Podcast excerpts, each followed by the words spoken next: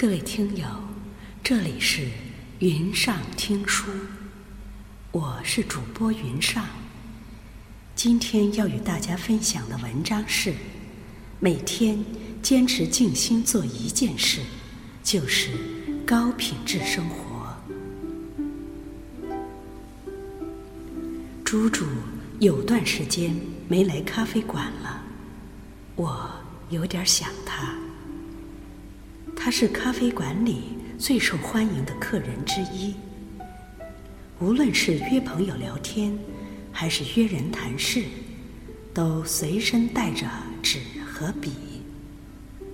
哪怕只有十分钟的空闲，也拿出笔来写写字。他写字的时候全神贯注，谁从身边走过，他都不管。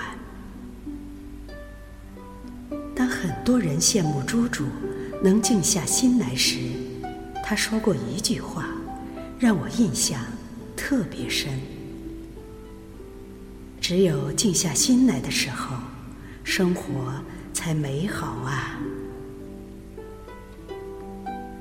去年底，我接手了一个新项目，每天都在忙乱与焦虑中度过。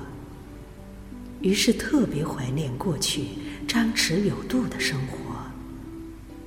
跟许多人聊起来，大家都有同感：忙、混乱、焦虑、迷惘。一个目标达成了，还有下一个目标，好像身处一片山峦之中，翻过去还是山。不知什么时候才能从忙生活。过生活，甚至享受生活。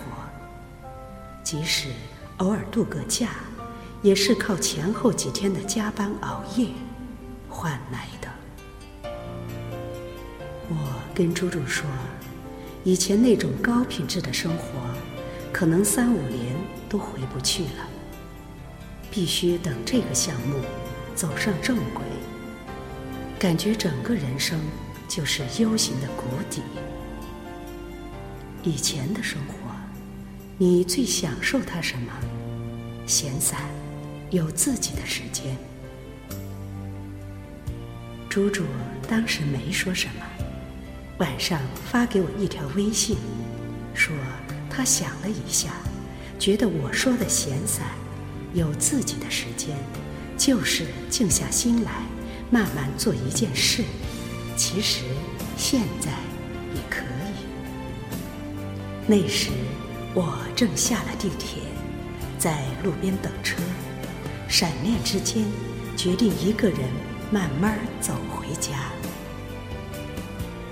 平日经常光顾的水果店还没有打烊，腊梅正在开花，夜晚格外清香。我用眼睛看。用耳朵听，用鼻子闻，专注于我感受到的一切，努力的什么都不想。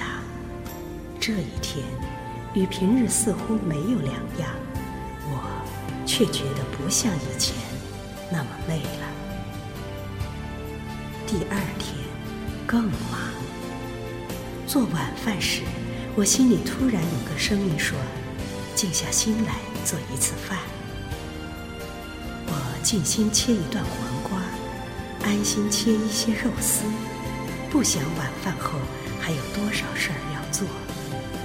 静心做一顿饭是享受，急急忙忙做一顿饭是任务。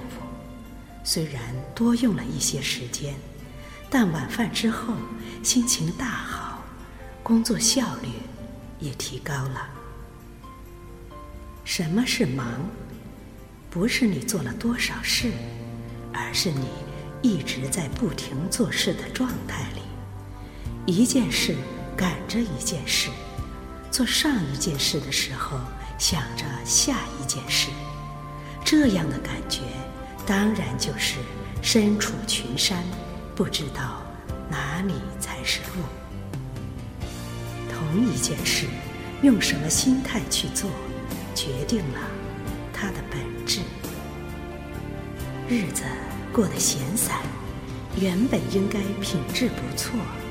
难的是，如果生活很忙，如何坚持过一种幸福指数较高的生活呢？从每天静心做一件事开始。静心是指某一个领域的放空，是另外一个领域的收纳。放空那些让你焦虑的事情，收纳使你平静、让你开心的事儿。与一位朋友分享这段心路，他特别有同感。他是我眼中的完美职业女性，刚生了第二个小孩，家庭事业一起抓，冻龄，戏称自己忙得根本没有时间变老。每天晚上，他坚持在家人休息之后画半个小时画，一幅小小的油画，大约花一个月时间画完，不急不躁，慢慢调色、端详。有时候光准备工作就花去了一半时间，这时候觉得生活真是美好啊，心里莫名其妙就有了做自己的底气。网上有一个问答，问女孩为什么爱奢侈品包？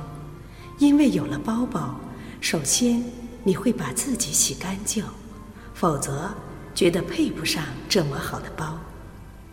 出门的时候，你会认真搭配自己的衣服，否则又配不上这么好的包。工作的时候，你会更加努力，因为你是背奢侈品包包的。职场丽人啊，这套理论又好用又实用，可以引申到一切你觉得奢侈的事情上。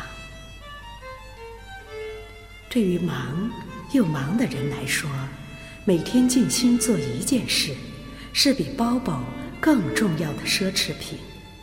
当你拥有了这件奢侈品，同样会想。我要状态好一点，才能配得上他。就像我那个画画的朋友，他说自己极少发脾气，每次想跟家人、员工发脾气的时候，他都忍不住想：你是一个画油画的女人，你那么美丽，那么优雅，如果情绪失控，怎么对得起那幅没有完成的画？每天静下心来做一件事，就是我们的诗与远方。这样的时光，像墨鱼子、黑松露、木鱼花，精心撒在糙米饭与手擀面上，让近于无趣、看不到光芒的日子，值得充满力量的去追逐。如果暂时无法做到，闲适的生活，就尝试每天静下来做一件小事。这件小事会让你觉得不那么忙碌，也不再迷茫。生活终究是可控的，终究有一些时刻可以完完全全按照你自己的意愿去完成，就仿佛时间可以浪费。仿佛从来不被打扰。